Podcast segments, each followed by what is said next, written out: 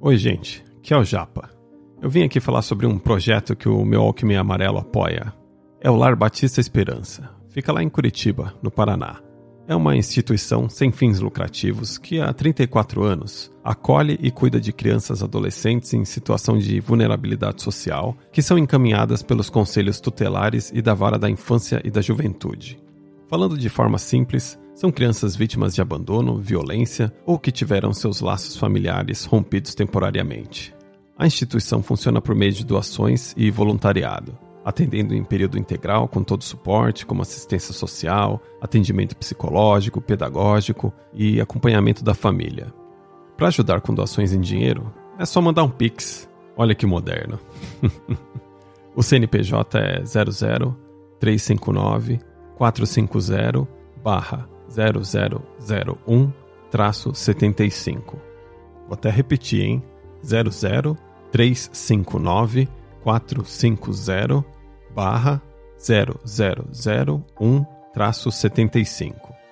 E no site lbe.org.br ou no Instagram famíliaesperança.lbe você pode encontrar mais informações sobre outras formas de doação, como CPF na nota fiscal ou pelo imposto de renda, e também saber mais sobre o voluntariado. E quem contribuir com uma doação ou entrar no voluntariado, manda o teu nome e um recado sobre o que achou da LBE para eu ler aqui no podcast. Pode mandar no meu alquimeiamarelo.hotmail.com ou no meu Instagram, Alexandre Japa, underline MWA. Agradeço desde já quem puder ajudar o Lar Batista Esperança a continuar acolhendo as crianças para que recebam o amor e dignidade que elas merecem. É isso, gente. Agora vamos para mais um episódio. Meu Alckmin Amarelo. Podcast musical com histórias do Japa. Hey ho, let's go.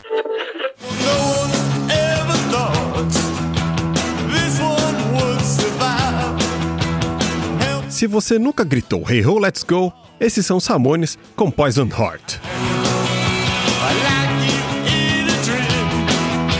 Eu não lembro exatamente quando foi a primeira vez que eu ouvi Ramones. Talvez eu tenha visto na TV, pois a música Poison Heart era um dos hits da programação da MTV, e não lembro de ter ouvido antes de mudar de casa em 1994. Então talvez tenha sido realmente na MTV e depois, obviamente, no meu Walkman amarelo, né?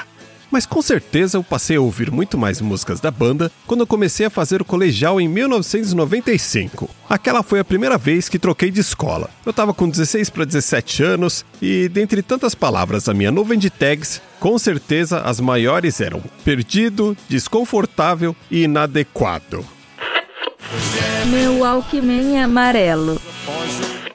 Eu me considero razoavelmente sociável, mas naquele momento, ter saído da escola Luísa Mendes, depois de estudar nove anos lá, e chegar no colégio Cardeal Mota sem conhecer nada nem ninguém, não foi aquela alegria toda. Eu já não estava mais na onda grunge, digo sobre o movimento e não sobre as bandas, até porque eu ouço até hoje. Eu acredito que eu tava numa época de transição, sabe? Mas sem saber para onde ir, logo só me sentia muito inadequado mesmo. Na escola anterior, eu tinha uns amigos que eu ficava mais próximo, mas eu nunca tive um grupinho fixo, sabe? Que era uma coisa que acontecia bastante na época eu meio que vivia transitando pelos diferentes grupos. Um exemplo disso era que na hora do intervalo, eu lembro que eu circulava pelos grupinhos e ficava ali um tempo e trocava uma ideia com a galera e depois seguia o rolê e ia para outro grupo. E isso foi uma coisa muito merda quando eu cheguei lá no Cardeal Mota, pois eu não conhecia ninguém na sala. Pior ainda na hora do intervalo, onde estavam todas as salas ali. Deslocado era apelido.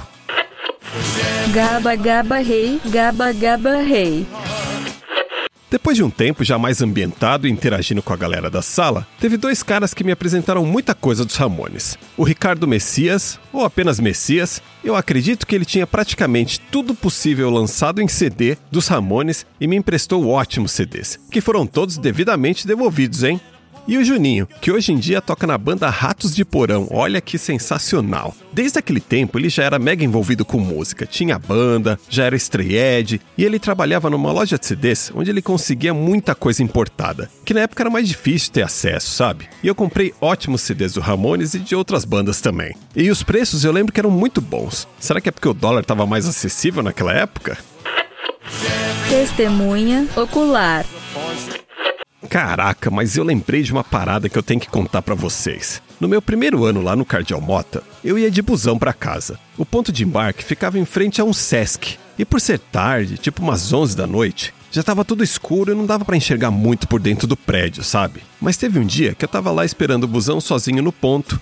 Vi uns amigos que passaram andando por uma rua próxima em direção a outro ponto de busão. Tava tudo sussa. Até que eu enxerguei meio que uma silhueta de um cara chegando na guarita que ficava na parte interna do Sesc. E de lá saiu uma outra silhueta que eu entendi que era o guardinha. E eu enxerguei que o sujeito tava com uma arma apontada nas costas do guardinha, que foi caminhando na frente dele. Caraca, eu realmente tinha enxergado isso na minha cabeça. E eu fiquei muito tenso. E eu precisava fazer alguma coisa. Logo, eu saí correndo atrás daqueles amigos que eu falei que eu tinha visto antes. Alcancei eles e contei que um cara armado rendeu o guardinha do Sesc.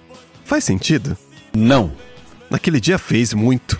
Daí a gente acabou ligando para a polícia e contando o que aconteceu. E depois a gente seguiu pro ponto de busão, que também servia para eu pegar o meu ônibus para ir para minha casa. Então chegou o busão, entramos e a gente estava comentando sobre toda essa coisa doida que aconteceu. Até que um cara que estava perto da gente ouviu a conversa e perguntou: Ei, foram vocês que chamaram a polícia?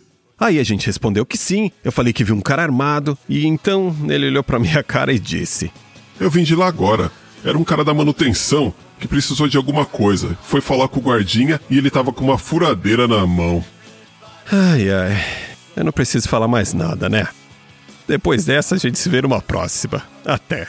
Ah, agora o podcast tem um e-mail para quem quiser entrar em contato, mandar alguma sugestão, mandar um beijo, mandar abraço, mandar merda, o que seja. E também, se tiver alguma história relevante para você e a música que você ouvia na época, manda para mim, pois eu quero contar histórias dos ouvintes na minha segunda temporada do meu Walkman Amarelo.